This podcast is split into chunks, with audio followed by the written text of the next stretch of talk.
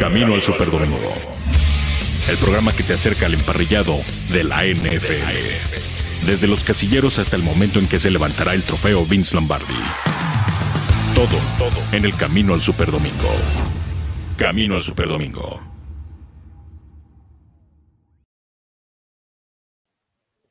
¿Qué tal amigos? Buenas tardes, bienvenidos a Camino al Superdomingo, edición de jueves ya a un día prácticamente de que tengamos la ronda divisional en los playoffs de la NFL, pero estaremos hablando aquí como todos los días de lo más relevante que sucede alrededor de la liga más competitiva del mundo. Y para eso también saludo y presento con mucho gusto a Julián López, el Juli. ¿Cómo estás, mi querido Juli? Muy bien, Dani, muy contento de estar con ustedes. Eh, sí, como bien dices, pues ya prácticamente a nada de que se definan eh, las finales de conferencia. También información interesante, muchos equipos que están entrevistando a, muchos ejecutivos, también algunos coordinadores para ocupar puestos de entrenadores en jefe. Así es que muchos temas interesantes para este jueves 20 de enero, Dani. Así es, muchas, muchas cosas, ya estaremos hablando. Y también está con nosotros Armando Faril, ¿no? Él es eh, aficionado número uno de los Tyrants de Tennessee y también vamos a estar platicando con él. ¿Cómo estás, mi querido Armando? Muy bien, Manjita, es un gusto y un honor estar aquí con ustedes también. Mucho gusto a Julián. Vamos a, a darle, a darle.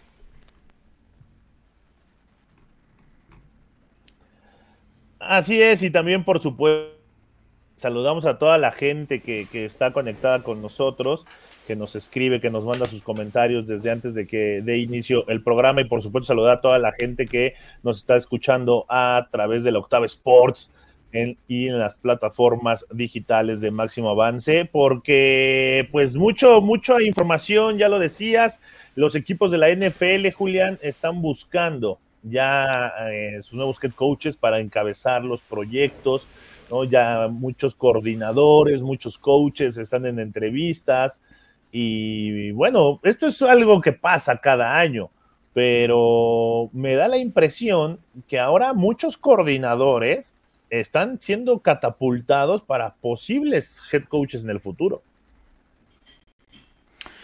Sí, la verdad es interesante, ¿no? Porque, bueno, ahí, tenemos una nota en máximo avance que precisamente habla de, de cómo separaron los caminos a esta tercia de entrenadores o coordinadores en aquel momento lo de Kai Shanahan, lo de Matt LaFleur y también lo de Sean McVay, ¿no? Esta tendencia que comenzó gracias a ellos de que pues cada vez le den más oportunidades a coordinadores de que tengan una edad bastante joven, ¿no? En la NFL. Así es que pues llama la atención este tema, ¿no? Porque ya había avisado la NFL que se iban a permitir las entrevistas de trabajo para este tipo de fechas, Dani. Y, y bueno, algunos como Eric Bienemy que tienen su entrevista de trabajo para el día de mañana con los Broncos de Denver, los Delfines de Miami que están buscando a los dos entre, a los dos coordinadores, tanto a Kellen Moore como a Dan Quinn para ser el nuevo entrenador en jefe de los Delfines de Miami, aunque bueno, el caso concreto de, de los Miami Dolphins, pues sí hay que ver, ¿no? A ver quién se anima a aventarse esa pues esa, esa problemática plaza, porque la verdad no es muy eh, atractiva quizás para los entrenadores en jefe, teniendo en cuenta que la, la posición más importante pues todavía es un verdad, una verdadera incógnita, un verdadero dolor de cabeza, pero otros equipos también, los Broncos de Denver ya buscaron a al coordinador ofensivo de los empacadores de Green Bay, a, Nathaniel Hackett, también al entrenador de corebacks. Así es que vamos a ver qué pasa y, si esto no termina siendo algún tipo de distracción para estos equipos que ya están en el sprint final y que simplemente necesitan ganar tres juegos para consolidarse como campeones de la NFL. Sí, eh, eh, mencionas algunos, algunos temas interesantes. Voy a rescatar eh, y, le voy a preguntar a Armando Faril, que por ejemplo acá nos preguntan si eres hermano de Juan Pablo. Sí, por supuesto ese hermano de, Juan Pablo Faril, el buen Armando Faril, que no le gusta salir tanto a cuadro, pero también es una, es una estrella, es más rockstar este que, el otro, ¿eh? no, no se vaya con la finta. Pero bueno, Armando, lo de Eric viene a mí, a mí me llama mucho la atención, inclusive que he llegado a pensar que a este nada más me lo utilizan para cumplir cierto requisito de entrevista y nadie, y, y nomás nadie lo trata de head coach, o sea, ya van varios años que están entrevistas por ser gran coordinador ofensivo, por llevar la ofensiva de los Kansas City Chiefs, pero al final se sigue quedando ahí y nadie lo lleva de head coach. Eso por un lado, y por el otro, pues ya desde hace varios años, eh, creo que esta parte que dice Julián de los coaches jóvenes pues a algunos les gusta y a otros no, porque realmente han llegado muy jóvenes. Creo que empezó todo con Josh McDaniels cuando se hizo head coach de los Broncos de Denver a la edad de 30 años, 31 años, ¿no? Que venía a ser el coordinador ofensivo de, los, de los Patriotas. Pero tú cómo ves todo esto que está pasando alrededor eh, de, lo que, de las entrevistas a los coaches jóvenes.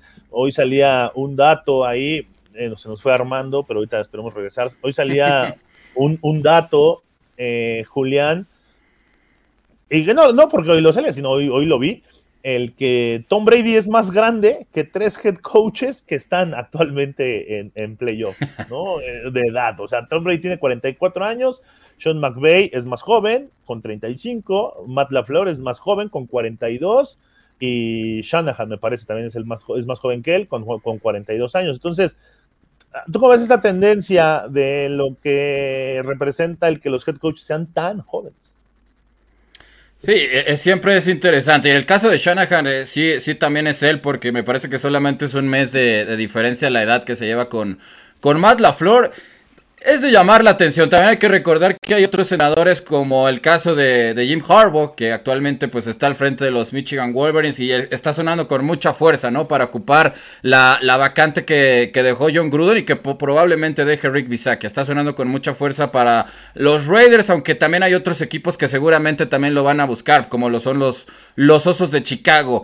La verdad creo que el tema de la edad... Eh, no, no tiene mucho que ver, porque por ejemplo, en el caso particular de, de Kyle Shanahan y todos estos entrenadores que, que se van a enfrentar el sábado, ¿no? Que, que, compartieron tantos años juntos, como es el caso de Matt LaFleur y, y de Shanahan. Eh, un mes de diferencia, pero la diferencia aquí fue que Kyle Shanahan, pues, tenía toda la experiencia de que su papá había revolucionado las ofensivas, ¿no? Con esos bloqueos en zona de los Broncos de Denver y Terrell Davis en la década de los noventas. Y gracias a eso, el propio Matt LaFleur lo, lo confesó, ¿no? Si no hubiera yo tenido la oportunidad de estar alrededor de alguien como Kyle Shanahan, nunca se hubiera dado cuenta de todo lo que realmente le faltaba ya para ser entrenador en jefe. Y la misma situación es la que en la que se encuentra Sean McVay. Gracias a, estas amistades es que se puede dar, ¿no? En caso claro de que los Rams derroten a los Bucaneros de Tampa Bay, pues va a ser otro choque finalmente entre estos tres amigos y que vamos a ver quién es el primero que, que termina saliendo campeón de un Super Bowl, porque hay que recordar que tanto Shanahan como Sean McVay pues ya llegaron, pero eh, eh, bueno mala suerte ahí también para el equipo de San Francisco que cayó en una remontada y Sean McVay que fue completamente dominado en un Super Bowl por Bill Belichick. No, y ahora eh, son procesos naturales, ¿no? La gente podría decir, eh, porque también ya, lo escuché, bueno, más bien ya lo leí en redes sociales, de decir que este, eh, el perdedor fue ese equipo de Washington al tener esos coaches y no aprovecharlos. No, digo, pues sí los tenían, pero pero se estaban apenas cocinando, ¿no? Estaban apenas eh, formándose, no los tenían ahorita ya al, nivel al que están ya siendo los tres head coaches, no los tenían en ese momento en Washington con, con esa experiencia, con, esa, eh, con ese desenvolvimiento, con ese conocimiento, obviamente no lo tenían, ¿no? Esto es un proceso como, como en todos lados, y, pues ahorita ya están los tres en, lo más alto, ¿no? En, el, en, el, en el más grande sueño. Y qué bueno, porque así lo, así, así lo han trabajado ellos, pero pues ya de, algún lado tienen que salir siempre los head coaches, ¿no? Y si nos vamos a, hiciéramos un árbol genealógico, deportivamente hablando, pues al final de cuentas creo que muchos coaches están conectados, ¿no? Entonces, eh, siguiendo, siguiendo este ramaje de estas escuelas, y pues porque de algún lado tienen que salir, ¿no? Ahora, me llama la atención que equipos como eh, bueno, te voy a hacer la pregunta a ti que la hacía Armando. Lo de Eric mí. Eso me llama la atención y lo he dicho en tono de burla, en tono serio, en todo lo como que quieran. Eric mí nada más lo entrevistan para eh, cumplir el requisito, ¿no? De que tienen que entrevistar a, alguien afroamericano, porque sí, muy bueno, sí, muy brillante, pero al final no se va de head coach a ningún lado. Ya van años, equipos entrevistándolo para head coach, pero no más, ¿no? Sí, pues esperemos que, en esta ocasión sí se le dé, porque sí ya van al menos tres, cuatro temporadas en que se habla mucho de que pueda salir de, de los jefes de Kansas City y, bueno, es, es, uno de tantos coordinadores ofensivos, ¿no? También hay que recordarlo de se me fue el nombre del de Tampa Bay, Byron Leftwich, que también está sonando con mucha fuerza, que también mucha gente le achaca el gran éxito que está teniendo la, ofensiva que comanda Bruce Arians, ya regresó Armando afortunadamente, pero... Disculpa. Nunca se me va la luz. ¿Qué pasó? Nunca se me va la luz en, el aire. Perdón, ni en el sismo del 17 se fue la luz. Y, ahorita se me va, que esa, sí es mala fortuna. Oye, Armando, hablamos de, eh, por ejemplo, un equipo como el de Dallas, que están siendo entrevistados sus dos coordinadores, ¿no? Y esta tendencia que se está dando de los equipos de NFL al entrevistar a coordinadores para que se vuelvan futuros head coaches. Sí, sí, sí. Pero ¿cuántos, ¿cuántos han dado frutos? Hay muchas entrevistas y ninguno pega. Exacto. Sí, sí, sí, de acuerdo, de acuerdo, de eso estamos hablando. Uno de ellos es Eric Bienemi, ¿no? Exactamente, exactamente. ¿Y, y, por qué hacerlo tan temprano? Y digo, todavía están jugando, hay equipos jugando. ¿Cuál es la prisa? Digo, estoy de acuerdo, ya la, temporada se alargó y hay menos tiempo de off-season, pero ¿no creen que es una distracción esto? Sí, completamente. Yo estoy de acuerdo, Julián lo mencionaba, yo también. Eh, a los que siguen jugando, pues sí debería de como proteger la NFL. El, mira, no me los distraigan, que o sea, terminar la temporada hagan lo que quieran, ¿no? Pero no a los que siguen en playoffs. Exactamente, exactamente. Y a mí se me hace una falta de respeto también, digo, una cosa es que tú no sigas jugando, pero ya te quieres comer la manzana del que está. No, eso está muy mal. Sí, totalmente de acuerdo. Pues ahí está el equipo de los Dolphins. Entrevistó a Kellen Moore y a, Dan Quinn, Dan Quinn, que ya fue head coach de los Halcones de Atlanta, de los Falcons, y Kellen Moore, que pues, lo, más alto que ha llegado es ser coordinador ofensivo de este equipo de, Dallas. Ahora, hay head coaches como Brian Flores, que yo creo, o poniéndoles en un ranking, Julián, estarían todavía por encima de un coordinador, ¿no? Para que ser una opción más fuerte. Sí, por supuesto. Yo creo que Brian Flores eh, fácilmente, actualmente es, yo creo que de los tres mejores coordinadores defensivos que hay en toda la NFL. Realmente cómo le cambió la cara al equipo de los Delfines de Miami y la muy sorpresiva, el, muy sorpresivo despido que se dio de él, realmente a todos nos tomó absolutamente por sorpresa. Sabíamos lo complicado que era la situación en Miami porque realmente le impusieron el seleccionar a Tua Tagovailoa. Él, él era un hombre que claramente quería a Justin Herbert. Eso fue algo que, que ya quedó muy claro y en las últimas semanas su último esfuerzo realmente los encaminó a traer a Deshaun Watson, aunque la situación legal pues hacía más complicada las cosas. Yo no me quería, yo no me quiero imaginar lo que hubiera sido esa defensiva de Miami con Brian Flores y con alguno de estos dos potenciales corebacks que bueno, desgraciadamente ya no se dio para los Dolphins, pero yo creo que tanto Deshaun como Herbert fácilmente hubieran convertido a este equipo en, en otra cosa, algo que desgraciadamente creo que Y, cualquier coreback zurdo actualmente, pues no, no va a poder hacer. Así es que creo que no, no va a tardar, ¿eh? O sea, sería muy, pero muy sorpresivo que se quedara sin una vacante de entrenador en jefe, teniendo en cuenta las plazas que hay. Y yo creo que Chicago, con la tradición tan defensiva que tiene, sería como anillo al dedo que le dieran el puesto al coach Flores. Sí, me gusta, me gusta para que llegue Brian Flores a, Chicago por lo que dices, ¿no? Por un coach de sello defensivo Ahora, Armando, muchos hablan de, este, de, que pudiera ser un camino, pero también yo creo que a Chicago le hace falta un coach ofensivo que pueda desarrollar a Justin Fields. Totalmente de acuerdo. Al igual que le, faltó a Tua, y son esa suerte que te da eh, un coreback eh, que lanzas al ruedo y pobrecillos porque sientes bastante pena, porque no están listos. Y bueno, en mi caso yo lo creo que con Tua no, no, no he estado listo.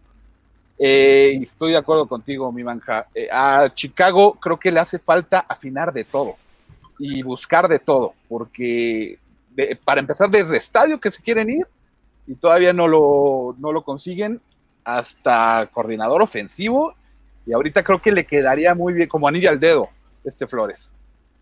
Sí, es un equipo de los que cualquier cosa que les pase va a ser bueno, ¿no? Después de las temporadas que nos regaló ahí Matt Nagy. Pero vamos a saludar a la gente y leer un poco de lo que nos han eh, escrito, inclusive desde antes del programa. Manuel Calle dice que sí, que los equipos están buscando un nuevo head coach y otras posiciones para la próxima temporada. También Indira Guzmán nos dice, hola, saludos a staff y producción lista puesta para las notitas musicales de hoy. Saludos a la audiencia que llegando y dejando. Muchas gracias, Indira Guzmán. Gracias a, Manuel Calle. También los invitamos. Ah, también nos dice que si los Rams y los 49 nunca ganó un Super Bowl, espero que sí tenga una buena oportunidad para estar y no dar otra vergüenza. Eso me, imagino se refiere a, ¿quién, a Matt LaFleur, a, a Shanahan, no sé, ahí que nos ponga. PCM dice, buenas tardes, señores Manja Taquero, Armas Titan y Julián Menonita. Ah, muchas gracias, mi querido PCM, por lo que nos tocó a cada uno. creo que, creo que el que mejor le fue fue a, Armando, mi querido este, PCM. Este también, ¿creen que se quede el coach Bisakia en Las Vegas? También es otro tema interesante, Julián, porque no lo hizo mal, eh, el coach Bisagia, pero al final él tenía la etiqueta de, interino. ¿Sería un error pensar que el equipo de los Raiders lo ratificara como head coach o van a salir al mercado a buscar quien les venga a cambiar la cara otra vez? Mira, a mí me tomó mucho por sorpresa que, que despidieran a Mike Mayo, que es uno de los más grandes conocedores en cuanto a reclutamiento, yo creo que de los últimos años, y creo que era el que realmente componía las selecciones tan desastrosas de parte de John Gruden. Así es que creo que sí se van a mover, porque si, si, le, dieron las gracias a Mike Mayo, que realmente ha sido el hombre responsable de las mejores selecciones en los pasados drafts de parte de los Raiders, creo que Bisakia tampoco se va a quedar. Eso me queda claro, a pesar de que tiene el voto a favor del vestidor de, muchos jugadores que una temporada tan convulsa la, la lograron sacar adelante y que por fin Derek Carr, eh, no sé ya cuántos años tenga, me parece que más de 30, por fin se estrena en playoffs a estas horas tan tardías de su carrera, me parece que no, no va a ser suficiente y yo creo que ahí sí eh, quedaría muy pero muy bien lo de, lo de Harbaugh porque él está buscando regresar a la NFL. Creo que en Michigan ya se dio la cuenta de que las cosas son imposibles con el presupuesto que tiene competirle tanto a Alabama como, como a Georgia, pues no, no va a ser posible. Así es que yo no creo que, se quede Bisakia y, podría darse ahí la, sorpresa de que volvamos a tener a los hermanos Harbaugh reunidos en la NFL. No podría ser. Mira, Indira nos dice algo que, apoya lo que yo pienso. Dice, eso de entrevistar afroamericanos es como recibir tu currículum por ser mujer y luego discretamente dejarlo en archivo por si Contraloría llega a revisar. Totalmente de acuerdo, ¿eh? Tú, Armando, ¿crees que Bisagia se quede al mando de los Raiders o no? Uno pensaría que sí, por cómo dejó el barco el buen Gruden. Sin embargo, eh, pues como dice mi querido Julián, van a llegar y de, de cero a hacer de todo. Y también Gruden, pues tenía mucho, mucho poder en cuanto a eso, pero sí, yo creo que no lo van a, no lo van a manejar. Sí, no, yo también creo que no lo, no lo van a dejar. Y bueno, pues ahí está un poco de lo que se ha dado alrededor de todas estas entrevistas y precisamente la pregunta del día tiene que ver con esta situación que ya hablamos aquí Julián, Armando y un servidor de lo que puede ser de, distractor para los equipos que aún continúan con vida, todo esto de la búsqueda de head coach. Así que vamos a ver la encuesta del día. La encuesta del día. Camino al Superdomingo. Y la encuesta del día para todos nuestros amigos del Octavo Sports y de Máximo Avance nos dice, las entrevistas a coordinadores pueden ser una distracción para los equipos en playoffs. La opción A dice, sí, lo son. La opción B, no tendrían por qué serlo, son profesionales y ellos saben separar las cosas. Y la opción C, es mal momento para hacerlas. Mándenos su respuesta, la con la que más empaten sus ideas. Ahí está en nuestras redes sociales la encuesta del día. Las entrevistas a coordinadores pueden ser una distracción para los equipos en playoffs. Opción A, si lo son. Opción B, no tendrían por qué serlo. Y opción C, es mal momento para hacerlas. Recuerden que vamos a tener la conferencia americana ahora en esta ronda divisional a través de, de la Octava Sports y de el 107.3 HD2, del 1030 de AM, de las plataformas digitales de YouTube, de Facebook, tanto de Octavo Sports como de Máximo Avance este fin de semana. Y bueno, el día sábado vamos a tener el Bengals contra los Tyrants. Mi queridísimo Armando Faril, tu equipo, el sembrado número uno de la conferencia americana, los Titanes de Tennessee, les pesará ese descanso, juegan contra un equipo que viene en ascenso, que no tiene nada que perder, ellos ya ganaron con haber eh, pasado la ronda de comodines en los playoffs, un equipo peligroso, joven, talentoso, pero estos Titanes de Tennessee que se convierten ya en un equipo habitual, contendiente, protagonista. Platícanos cómo ves este partido para el próximo sábado. Mira, los Bengals ya es una ganancia que hayan tenido más de cuatro juegos, cuatro juegos ganados. Sin embargo, no se están conformando. Y hemos visto la, ofensiva tan explosiva que tienen.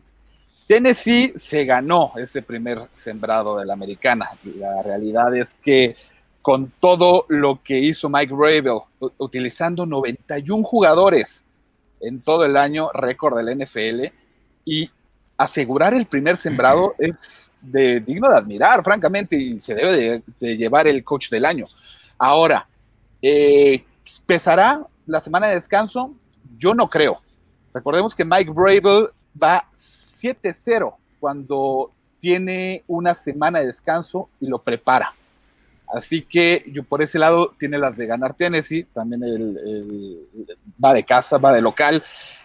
Hoy salió, en estos días salió el comunicado. lo, que, lo que hace Tennessee, la fan base, es mucho de vender sus boletos a los, a los equipos visitantes. ¿Qué hicieron ahora?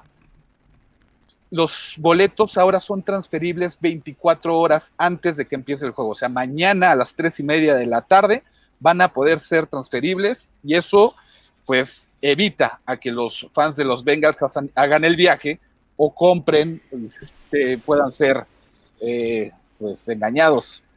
Eh, en cuanto a la pregunta de los titanes, también yo creo que vienen bien, vienen bien, vienen descansaditos. sufrimos muchísimas bajas, muchísimas bajas en cuanto a todo, en todos los departamentos. Se contrató a Zach Cunningham de los Houston Texans, lo mejorcito que tenían los Tejanos a la defensiva, y nos cayó como anillo al dedo no, yo creo que eso también va a pesar para presionar a Joe Burrow. Creo que presionando a Joe Burrow, si no le das tiempo, ahí puede ser eh, por, cómo ganarle a los, a los Bengals, mi banca. Ahora, a mí Mike Bravel, Julián, también se me hace un gran entrenador el que tienen ahí los, los Titanes de Tennessee. Pero siempre lo peligroso o alguna de las cosas peligrosas de un equipo es la juventud, el entusiasmo y la racha o la inercia con la que lleguen a playoffs y los Bengals tienen esa, e, esa situación de su parte, ¿no? A, su favor. ¿Tú cómo visualizas lo que va a ser el partido entre Bengals y Titans el próximo sábado? Pues mira, hasta mañana vamos a saber realmente si va a jugar o no Derrick Henry. Creo que eso va a dictaminar mucho las opciones que pueda tener Tennessee. No, no quiero decir que tanto Hilliard como Donta Foreman sean malas opciones, pero obviamente no, no lo vamos a comparar con lo que hizo Derrick Henry, ¿no? Que a pesar de haber salido en semana 8 se coló entre los 10 mejores corredores de, de, la NFL. Y otro punto importante para mí a destacar es que a pesar de que ya se anunció de que Trey Hendrickson, este extraordinario cazador de cabezas que tienen los Bengals, pues ya libró el, protocolo de conmociones, sí queda la duda ahí de que salieron varios jugadores importantes en las trincheras de, de Cincinnati en la victoria ante los Raiders, porque porque hay que recordar que perdieron a, uno de sus tacles narices en Larry Ogunjobi, un jugador que inclusive tuvo que ser llevado en el carrito de las desgracias y es simplemente imposible que esté listo para enfrentar este partido, pero además el suplente de, de Larry Ogunjobi, que es Mike Daniels, exjugador de los empacadores de Green Bay, también está lesionado, una lesión muscular, por lo que va a tener que ser un jugador de tercer equipo. Y por ahí Tennessee, que es el equipo que más corrió, que más intentos tuvo corriendo el balón esta temporada, debe de aprovechar fácilmente las debilidades de una defensiva que a Josh Jacobs le permitió casi 7 yardas por acarreo. Otra cosa que los Raiders hayan abandonado por esa vía, pero creo que la clave para Tennessee y para San Francisco no va a ser ninguna sorpresa, ¿no? Van a correr con el balón y a partir de ahí te van a empezar a hacerte daño, sobre todo Tennessee, que es un equipo que, que hace muy bien las cosas con el play action. Pero la, defensiva de los Titans también es muy buena y es, es otro de los matchups importantes, el de tener el circo aéreo y ese extraordinario cuerpo de receptores que tienen los, Tennessee, los Tennessee Titans. Eh, por supuesto, Kevin Byard, que es uno de los eh, top 10 en intercepciones entre jugadores en activo, pero Chris Fulton y el duelo que va a tener con Jamar Chase va a ser fundamental para dictaminar las esperanzas de que Cincinnati pueda llegar con este camino prácticamente que tiene hecho, ¿no? De ser la, la cenicienta de los playoffs, aunque dependiendo de lo que se, diga mañana, de si Henry juega o no, es que personalmente ya podría decir si los Titans son favoritos o no, porque creo que los Bengals tienen un mejor ataque a pesar de, todo. dilo hoy que no, que no, está Derrick Henry. oh, pero es que cómo cambian las cosas. O sea, es que, es que estamos hablando de, de un, jugador que es más importante que el, que el propio coreback, ¿no? ¿Cuántos partidos no ha jugado Derrick Henry y quedaron como número uno? O sea, sí, pero estos ya son playoffs, Daniel. El esquema, el esquema no se, no se cambió. No, cuando los dejó Derrick Henry no, era, no eran el número uno, ni se sabía que iban a ser el número uno de la conferencia americana. Es que fue un equipo, ah, creo que Armando no me dejará mentir, un equipo que fue muy bipolar, o sea, capaz de ganarle a los Rams de visitante y con una extraordinaria actuación de Jeffrey Simmons, pero después es un equipo que es capaz de perder con los Texans. Entonces, por ahí, por ahí sí me deja un poco la duda lo que puede hacer el equipo de los Titans, porque sabemos, sabemos de lo que es capaz, que puede ser un equipo que es muy incómodo, pero depende mucho de que no tomen la, la ventaja a los rivales, porque ahí sí le cuesta mucho a Ryan Tannehill. Entonces, eh, no, creo que está obligado Tennessee, o sea, sí está obligado. Si me pones a, a decir ahorita quién es Tennessee por las bajas que tiene Cincinnati en la línea defensiva y porque además la línea ofensiva de los Bengals es una verdadera coladera. Por ahí los Raiders los, estaban metiendo en problemas, eh, caso con Crosby que lo, lo, lograron contener bloqueándolo por el lado ciego, pero ya en, el segundo, en la segunda mitad la ofensiva de los Bengalíes desaparecieron y creo que Bravel, un entrenador tan inteligente, pues va a tomar nota de estas debilidades y de sello defensivo. También eso hay que señalar, un Mike Bravel, ¿no? Que eh, gran jugador y se ha hecho un coach de sello defensivo. Pues ahí está este partido, próximo sábado a las 3.30 de la tarde. Lo podrán ustedes seguir con nosotros eh, a través de, la radio. ¿Lo vas a narrar tú, Manquita? 30 DM, 107.3 HD2. Pro, no, pero probablemente ahí estaremos el sábado y también ahí el, domingo. Pero estaremos ahí, estaremos ahí y lo pueden seguir con nosotros. Otro juego para el sábado, pero esto en la conferencia nacional, ¿no? El juego entre San Francisco y el equipo de los Green Bay Packers.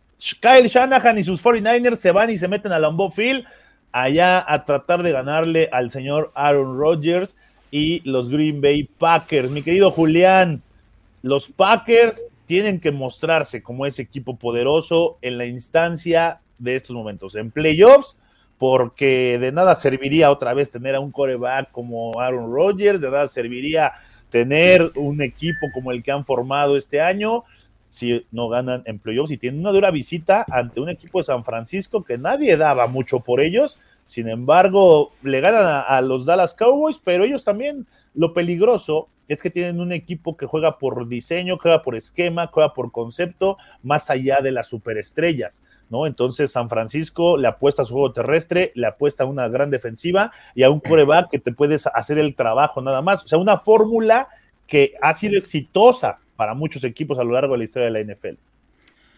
Y creo que la principal diferencia es que a diferencia de lo que enfrentaron en el ATT Stadium con unos Cowboys que terminaron como el equipo con mayor cantidad de castigos en la NFL, Green Bay quedó en primer lugar en cuanto al equipo menos castigado. Esa es una gigantesca diferencia, además de que van a jugar contra un equipo muy balanceado, el número 15 en intentos de pase y el 17, ¿no? En, intentos por la vía terrestre de la mano de ese extraordinario tándem que, forman los corredores de los Packers.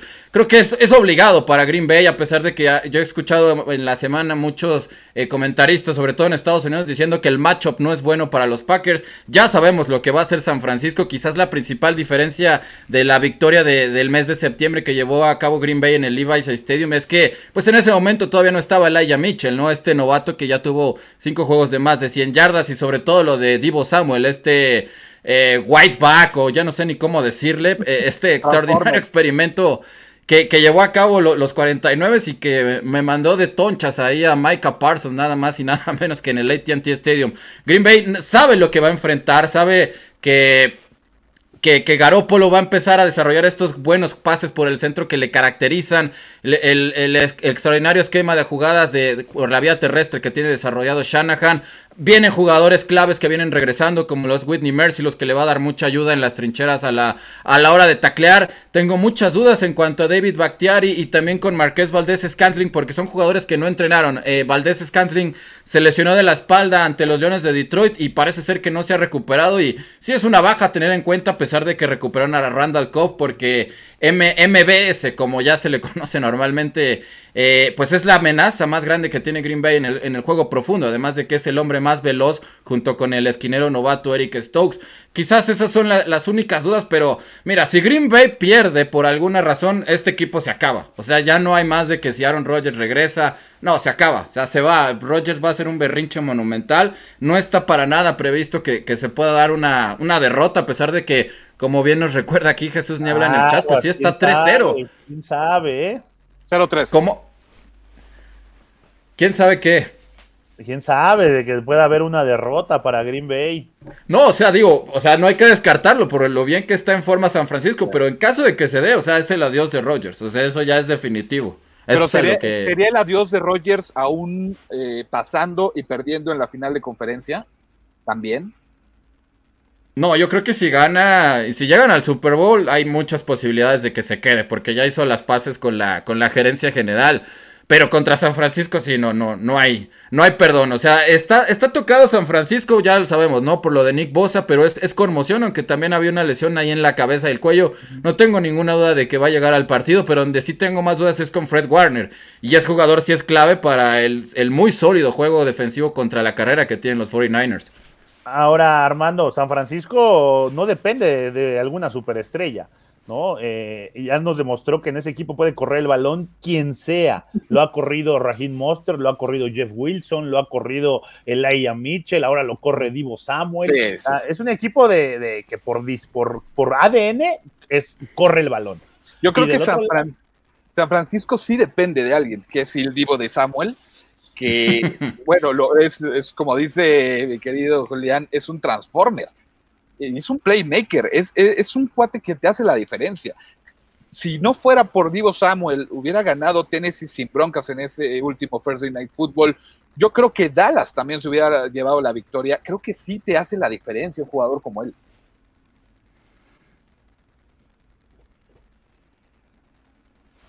Sí, puede ser, puede ser que esté convertido en un playmaker y que esté en un gran momento. Ahora, mucha tendencia dan a San Francisco que dé la sorpresa ganando en, en Lambeau Field. Eso, eso me llama la atención porque quiere decir que el equipo de los Packers no es un equipo dominante ni que convenza a la mayoría de la gente, pero bueno, será un juegazo. Ese será el sábado a las eh, 7:15 de la tarde. Ese no lo tenemos porque es de la conferencia nacional, pero por supuesto habrá muchas opciones para que lo puedan seguir. Este juego entre San Francisco y el equipo de eh, los empacadores de Green Bay. Para el día domingo, esto a las 2 de la tarde, en la conferencia nacional, los Rams contra los Bucaneros de Tampa Bay, en lo que promete ser, Julián, un partidazo, un tiroteo, Matt Stafford, Tom Brady, eh, Mike Evans, Cooper Cobb, la gran cantidad de estrellas que hay de ambos equipos. Este partido también, mucha gente da a los Rams que pueden dar la sorpresa. ¿Tú cómo lo ves? ¿Con quién te quedas? ¿Cómo visualizas este juego para el domingo? Yo creo que los Rams tienen todo para volverle a meter una buena zarandeada como la que ya le metieron en el SoFi Stadium a principio de la temporada a los Bucaneros. Eh, preocupa muchísimo la baja de Tristan Wirfs, pero si yo fuera en este momento Tampa Bay me preocuparía porque por fin la, la sociedad, la asociación que, que, que, se pensaba que podrían tener tanto Von Miller como Aaron Donald, ya por fin la vimos en contra de los Cardenales de Arizona y realmente es de pesadilla. Sí da mucho miedo lo que tiene la defensiva de los Rams, sobre todo si Von Miller vuelve a ser ese jugador dominante que tanto tiempo lo demostró en los Broncos de Denver, además de que Brady solamente tiene a Mike Evans y los Rams fácilmente pueden... Eh, eh no, no, digo que fácilmente porque es un jugadorazo, perdón, corrijo, pero sí tienen más armas de lo que mostró Filadelfia en el, en el duelo entre Darius Slay y Evans. Entonces creo que los Rams tienen todo para para llegar al campeonato de la conferencia nacional. No veo a, Tom Brady muy cómodo, sobre todo solamente teniendo a Gronk y a, Evans, pero también hay que tener en cuenta que Fournette volvió a entrenar y es un corredor que es muy importante. Yo, yo, yo diría el segundo más importante en la ofensiva después de Tom Brady por la manera en que ha jugado en, los juegos de, postemporada. Así es que no hay que descartar del todo a Tampa Bay, pero sí para mí sí sería una sorpresa que los Rams no pudieran conseguir la victoria en el Raymond James. Ahora, eh, Tom Brady, eh, lo decíamos eh, hoy en la línea de juego, en otro programa, Armando, de que no le puedes apostar en contra a Tom Brady en playoffs, pero también decíamos que los Rams, hombre por hombre, pueden ser el mejor equipo, ¿eh? Sí, claro, y, la importancia de cómo cerró Rams y cómo se vio la semana pasada. Creo yo que, ya lo comentaba Julián, la línea ofensiva de los Bucaneros ahí por ahí se les puede llegar a Tom Brady. Ya vimos en contra de las Águilas cuatro sacks, como nunca lo vimos eh, sembrado en el terreno de juego a Tom Brady. Y eso que eran los Eagles, no tenían un Aaron Donald de ese lado. Yo creo que sí le van a sufrir mucho y yo no apostaría en contra de Brady. Sin embargo, tiene muchas chances los Rams para llevarse este juego, eh, presionando al coreback. Sí, de acuerdo. Creo que esa es una, es la principal clave, lo que puede hacer Aaron Donald, eh, Von Miller, eh, la defensiva de los Rams, en meterle presión a, Tom Brady, que no esté cómodo en ningún momento, y ahí van a tener mucha oportunidad de, llevarse el partido, siempre y cuando también a la ofensa Matthew Stafford salga en un buen día y Cooper Cup juegue al nivel de lo que es hoy, ¿no? El mejor receptor de la, de, la NFL. gran partido, gran partido este a las 2 de la tarde. También salió, salió tocado Ryan Jensen, se me fue, Dani. el centro titular eh, está, está en duda, está en duda seria. Y si no juega él y no juega Tristan, o sea, si no juegan esos dos, Jensen y, Tristan Wirfs, verdaderamente ahí sí hay que descartar en automático a Tampa Bay. No va a haber manera en absoluto de... que puedan detener a, a, esos dos y sobre todo a Leonard Floyd, que también súmale otro de los problemas en el pass rush cuando enfrentas a los Rams. Sí, creo que sí, obviamente los dos son súper importantes, pero sí creo que lo de Tristan Wirfs todavía tiene un peso extra por la posición, ¿no? Eh, y porque sí, algo de estar preocupado el señor Tom Brady. Antes del cuarto partido que tenemos a tener, vámonos porque hoy es jueves y hoy es jueves de El Caldero, así que por favor, vámonos al Caldero de Manja.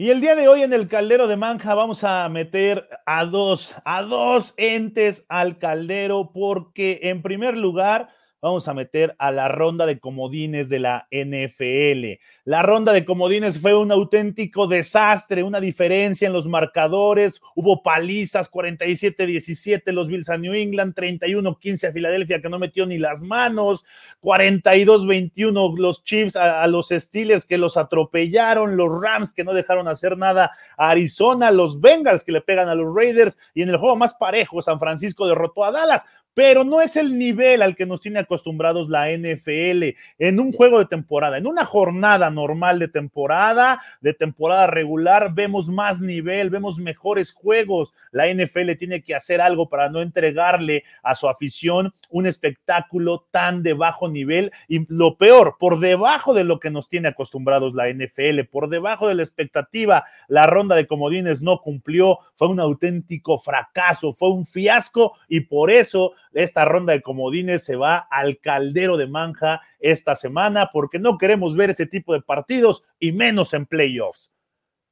Y la otra persona que vamos a meter al caldero de manja es nada más y nada menos a Mike McCarthy, el head coach de los Dallas Cowboys, porque en el juego que necesitas ganar, en el juego que necesitas, se necesita ver la mano de un head coach, de un head coach como de un equipo como el de los Vaqueros de Dallas, Tu equipo sale a jugar basura y sale a cometer 14 castigos, 14 penalidades, los cuales le cuestan el trabajo. El trabajo no, el, partido no se pierde en la última jugada, se pierde en el desarrollo del mismo. 14 castigos, un equipo sin espíritu, un equipo que no salió con la intensidad de playoffs, un equipo que no salió desconcentrado y todo es eso, todo eso es reflejo del head coach. Un equipo es el reflejo del head coach. Y si me apuran, también dentro del fútbol americano, una ofensiva es el reflejo de cómo está la situación de tu equipo. Y Mike McCarthy tiene a los, hecho a los Dallas Cowboys un auténtico desastre que volvieron a perder en playoffs. Así que por eso el head coach de los Dallas Cowboys al caldero de manja esta semana, porque su equipo es un indisciplinado y no pudieron ganar un partido con playoffs con todo y Dak Prescott con sus 40 millones.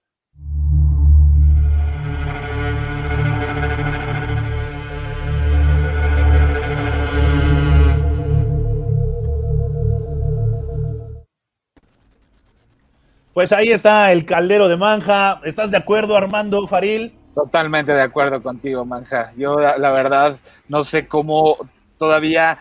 Mira, yo, yo uso prenda de mi equipo todos los días del año, todos los días del año, algo, por lo menos, lo que sea. Pero, francamente, cuando lo eliminan, sí me cuesta un poquito de trabajo y yo te admiro mucho, mi Manjita, porque tú al día siguiente traías tu gorrita de los Cowboys no rompiste ninguna televisión, lo cual me da muchísimo gusto.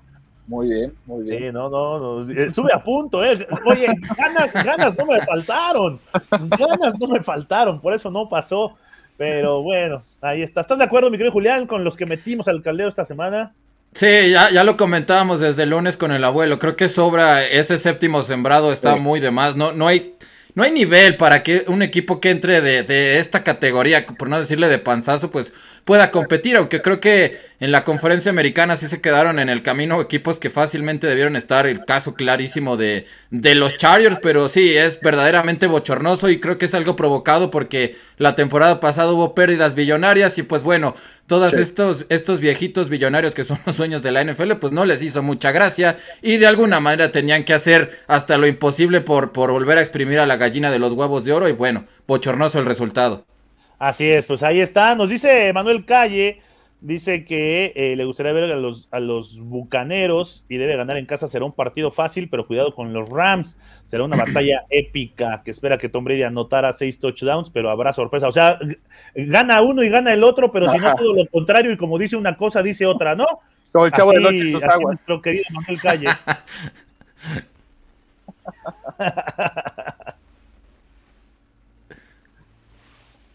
Así, el PCM nos dice, el Birrias está forzado, ojalá y le ganen a la moda y a Jimmy Carrey Brady. Jesús Niebla dice, la clave es la defensa del Dream Team, que saquen de su zona de confort a, la Lady y generar pérdidas de balón, hablando de los Rams. Dice Indira Guzmán, audiencia chula de bonita, dejen like, emisión, muchas gracias por el apoyo ahí, promoviéndonos Indira Guzmán.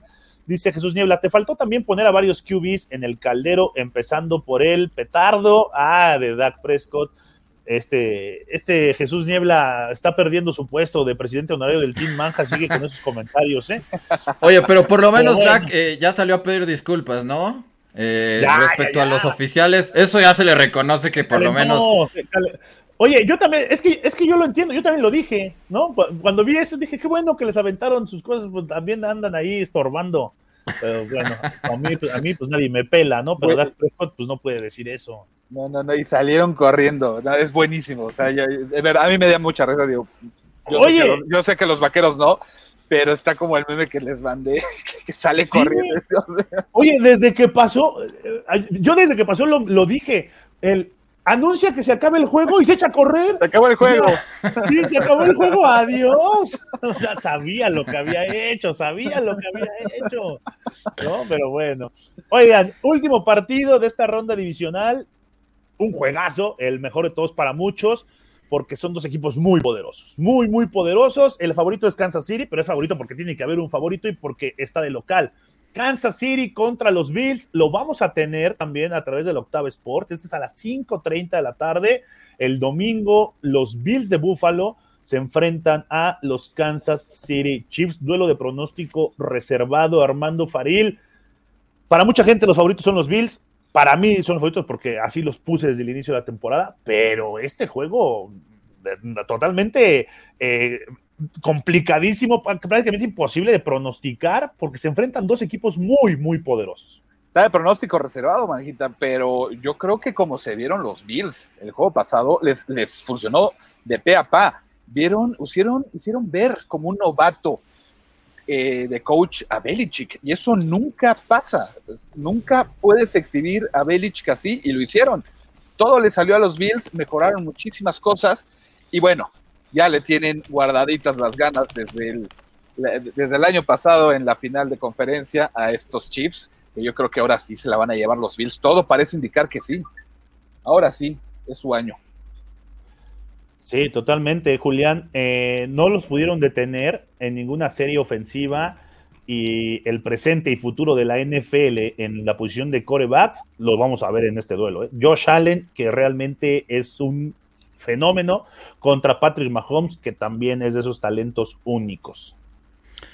Sí, la verdad es que con todo el respeto para Armando y la afición de los Titans, pero este debió ser el, la final de la conferencia americana. y digo, lo digo así porque realmente es una lástima que, que, los Bills hayan perdido juegos tan inexplicables como el de semana 1 ante los Steelers, la derrota ante los Jaguars y, bueno, desgraciadamente por eso se tiene que dar este partido que, que para mí fácilmente tiene nivel para ser inclusive mejor que, que el Super Bowl. Ahora no entiendo por qué los Chiefs son favoritos, eh, teniendo en cuenta lo que demostró la defensiva de Buffalo durante la mayor parte de la temporada. Por ahí un par de semanas que la de Nueva Inglaterra la destronó como la mejor defensiva de la NFL, pero como dice Armando, o sea, si este equipo vuelve a jugar la mitad de lo que hizo con, lo que lo hizo contra los Patriots, no, no le veo oportunidad alguna a los jefes de Kansas City, a pesar de que Mahomes, pues sí ya rectificó muchas cosas, a diferencia de la derrota que sufrió precisamente ante los Bills, eh, busca más a sus, a sus corredores secundarios y lo mismo con los receptores. Ya no trata de hacer ese pistolero Mahomes que todo el tiempo está tratando de improvisar. Muchas cosas han cambiado en Kansas City, pero la verdad, la manera en cómo cayó derrotado Buffalo ante los Patriots y ante Tampa Bay le cambiaron el chip a este equipo y la verdad no creo que nadie en la conferencia americana quiera enfrentarse a los Bills en este momento. No, y aparte de Kansas City encontró en Jerick McKinnon una joyita para estas instancias, ¿eh? en la parte de corredor lo hizo muy bien. También Kansas City creo que sale favorito, una por la localía y dos por lo que hizo ante una defensa como la de Pittsburgh. Entonces, eh, por eso de ahí que salga, que salga favorito. Yo creo que es mejor, mucho mejor equipo los Bills en, conjunto, en todas las partes del juego. Y por esa razón puede llevarse el triunfo. Pero también esta ofensiva de Kansas City es imparable. Eh, el diseño de, de, las situaciones, de las jugadas para lo hacen los jefes de Kansas City. Y bueno, será un duelo realmente de pronóstico reservado, el cual lo tendremos para todos ustedes, ¿no? A través de nuestras canales el próximo domingo a las 5.30 a través del 10.30 de AM, del 107.3 HD2 y de las plataformas digitales, tanto del Octave Sports como de Máximo Avance en YouTube, en Facebook. Ahí está este partido. Nos dice Indira Guzmán que nos dejó unas dudas y por acá ya las encontramos. Dice que Brady se retira después de esta temporada. No. Eh, no. No, yo también digo que no. Aaron Rodgers deja Green Bay. al respecto. Aaron Rodgers deja Green Bay. Ya lo creo que también coincido con Julián Armando de que depende, ¿no? Cómo sea el resultado de estos playoffs para él. Sí, creo que ya es una relación bastante tóxica y, se las va a aplicar. Se las va a aplicar. Ya trae mucho resentimiento Rodgers con los Packers, a pesar de lo que dijo Julián que ya hizo las pases, pero no, yo no creo que. Ah, eso ya no. es, como con la novia, ¿no? Es como con la novia que. Ya, es como con la novia que perdonas. Ajá, sí, no, pero bueno, la, la, novia te perdona si la haces MVP dos temporadas seguidas. O sea, Por eso. Ahí, ahí pues, sí hay manera, ¿no? Pero después, después te vuelven a recordar el por qué se enojó antes de esos dos MVPs. Entonces, eso es una historia de nunca acabar. ¿No? Oye, y, nos dice el head coach de Tampa posiblemente sea contratado para vikingos. Bruce Arians, no, no creo. bueno, al menos no se ha escuchado nada. No, yo tampoco creo. Yo tampoco lo, dudo mucho. Lo dudo mucho, y más con la química que ha tenido con Tom Brady. Sí, no, prácticamente él es la una de las principales razones por las que Brady eligió a, Tampa Bay, ¿no? Y él lo comentó que por primera vez en su carrera iba a tener un entrenador de, eh, de corte ofensivo y bueno, si se va a Bruce Arians, fue muy complicado que, los Bucks puedan retener a Brady. Sí, pues bueno, pues ahí están el análisis previo el día de hoy, jueves, de los cuatro partidos de esta ronda divisional de, playoffs. Por acá Jesús Niebla nos dice, Kansas City es favorito por la localía, si fuera en Buffalo, ellos serían los favoritos, aún así vamos con Dios Allen. Sí, de acuerdo, también dice, esperemos que sea un tiroteo. Bills y Kansas City, espectacular, y no que nos salgan con un 13-9, porque luego nos salen con cada cosa cuando esperamos emociones. Sí. Ahora, pues, la, localía de los Chiefs en los últimos dos años les ha dado frutos, no han perdido. Exactamente, exactamente. A ver, esta, esta, está, esta está buena. ¿Quién gana el duelo de analistas? Juliano Mayra en la ronda divisional del sábado. A ver. Es que Mayra le va a, todos los equipos, ¿no? O sea, es eso. Ya no, yo no tengo claro si le va a los 49ers o a los Raiders, la verdad. una le va a todos los equipos y dos, pues vive allá, es más fácil. sí, sí, sí. Es más fácil ir a los estadios, pero bueno, ya esté pendiente, esté pendiente de este duelo también entre los analistas de Máximo Avance. Vamos a ver qué pasó un día como hoy, porque en 1980, Terry Bradshaw, que ahora sale en un comercial genial de, la NFL, ganó su segundo MVP consecutivo del Super Bowl en la victoria de los Steelers, 31 a 19 contra los Rams en el Super Bowl 14. Esto fue en 1980. El Salón de la Fama Terry Bradshaw ganó un Super Bowl con los Steelers, para toda la afición que es muchísima de los aceros de Pittsburgh en, México. ¿Ya vieron el comercial de, de, de, Pepsi? De las papitas, ¿no? De las papitas con los Manning. Está genial, está genial. Yo quiero ser Terry Bradshaw. Esos Mannings, si algo saben hacer, aparte de ser unos superestrellas como corebacks, es hacer comerciales. Son unos salieron rockstars, ¿eh? Son unos ah, genios. Bueno, mira, están los Manning y al ladito están los Faril, así los veo. así, así los pongo, porque no, salieron buenos para la farándula y para la rocksteada. Ahí, los Manning. También tenemos cumpleañeros el, el día de hoy. Mark Stepnowski, aquel eh, centro de los Dallas Cowboys de la época dorada de los noventas, cumple 55 años ahí Mark Stepnowski, él hacía, complementaba la línea ofensiva con Larry Allen, con, con Nate Newton, ¿no? Aquellos grandes linieros. Nick Foles, mira, Nick Foles, 33 años, y por ahí veía a nuestro compañero Saúl Cano poner en redes sociales una barbaridad, la leyenda en Filadelfia, Nick Foles. No, no, no, no, no así, no le contesté nomás por dejarlo festejar, pero bueno, Nick Foles, cumpleaños.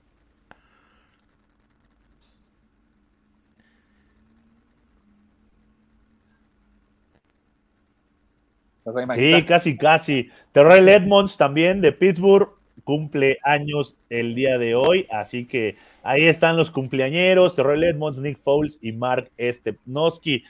Eh, por acá también nos dice, eh, nos dice la gente que por ejemplo, Indira Guzmán dice que Rams dará la sorpresa y dejará a Tampa fuera. Sí, es una de las, de las cosas que, vemos muy, muy viables. Dice Jesús Niebla, ah, sí, las declaraciones de Dak estuvo muy buena. No, no, no ofendan y lancen cosas a los jugadores, pero se enteró de que fue a los árbitros y dice, bueno, a ellos sí.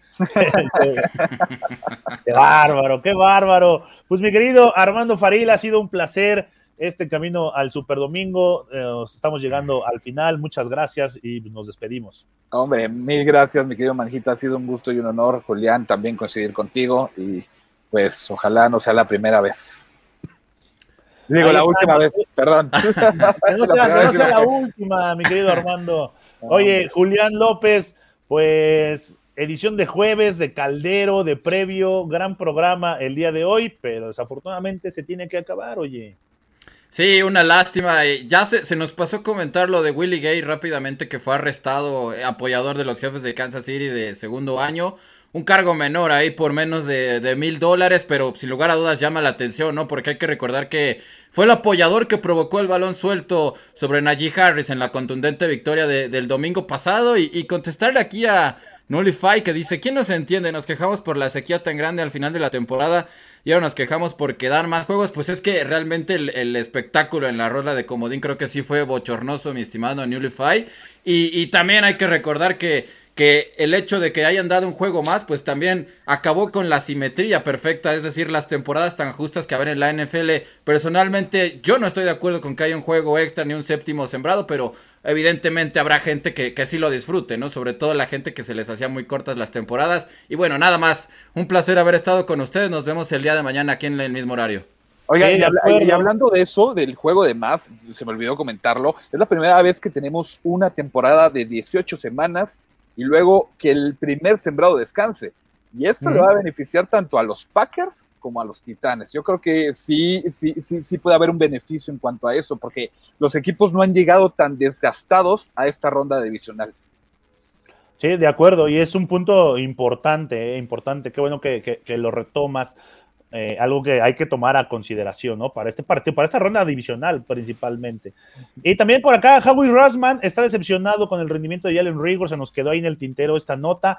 Jalen Rigor que se esperaba mucho, mucho de este receptor por parte de Filadelfia, pero bueno, no tenía cómo defender a su equipo eh, ahí Jalen Rigor. Y bueno, Ahí está esa parte. A nombre de Grecia Barrios, que estuvo en la producción, por supuesto a todo el equipo de la, de la Octava Sports, gracias a toda la gente que nos escuchó y nos sintonizó y nos siguió a través de las redes sociales, que nos mandó sus comentarios. A nombre de Armando Faril, de Julián López, yo soy Daniel Manjarres, el coach Manja, y los esperamos el día de mañana con más información y más de lo que sucede alrededor de la NFL aquí en Camino al Superdomingo a través de Máximo Avance, la casa del fútbol americano en México. Muchas gracias, buenas noches. Esto fue Camino al Superdomingo, el programa que te acerca al emparrillado de la NFL. Camino al Superdomingo.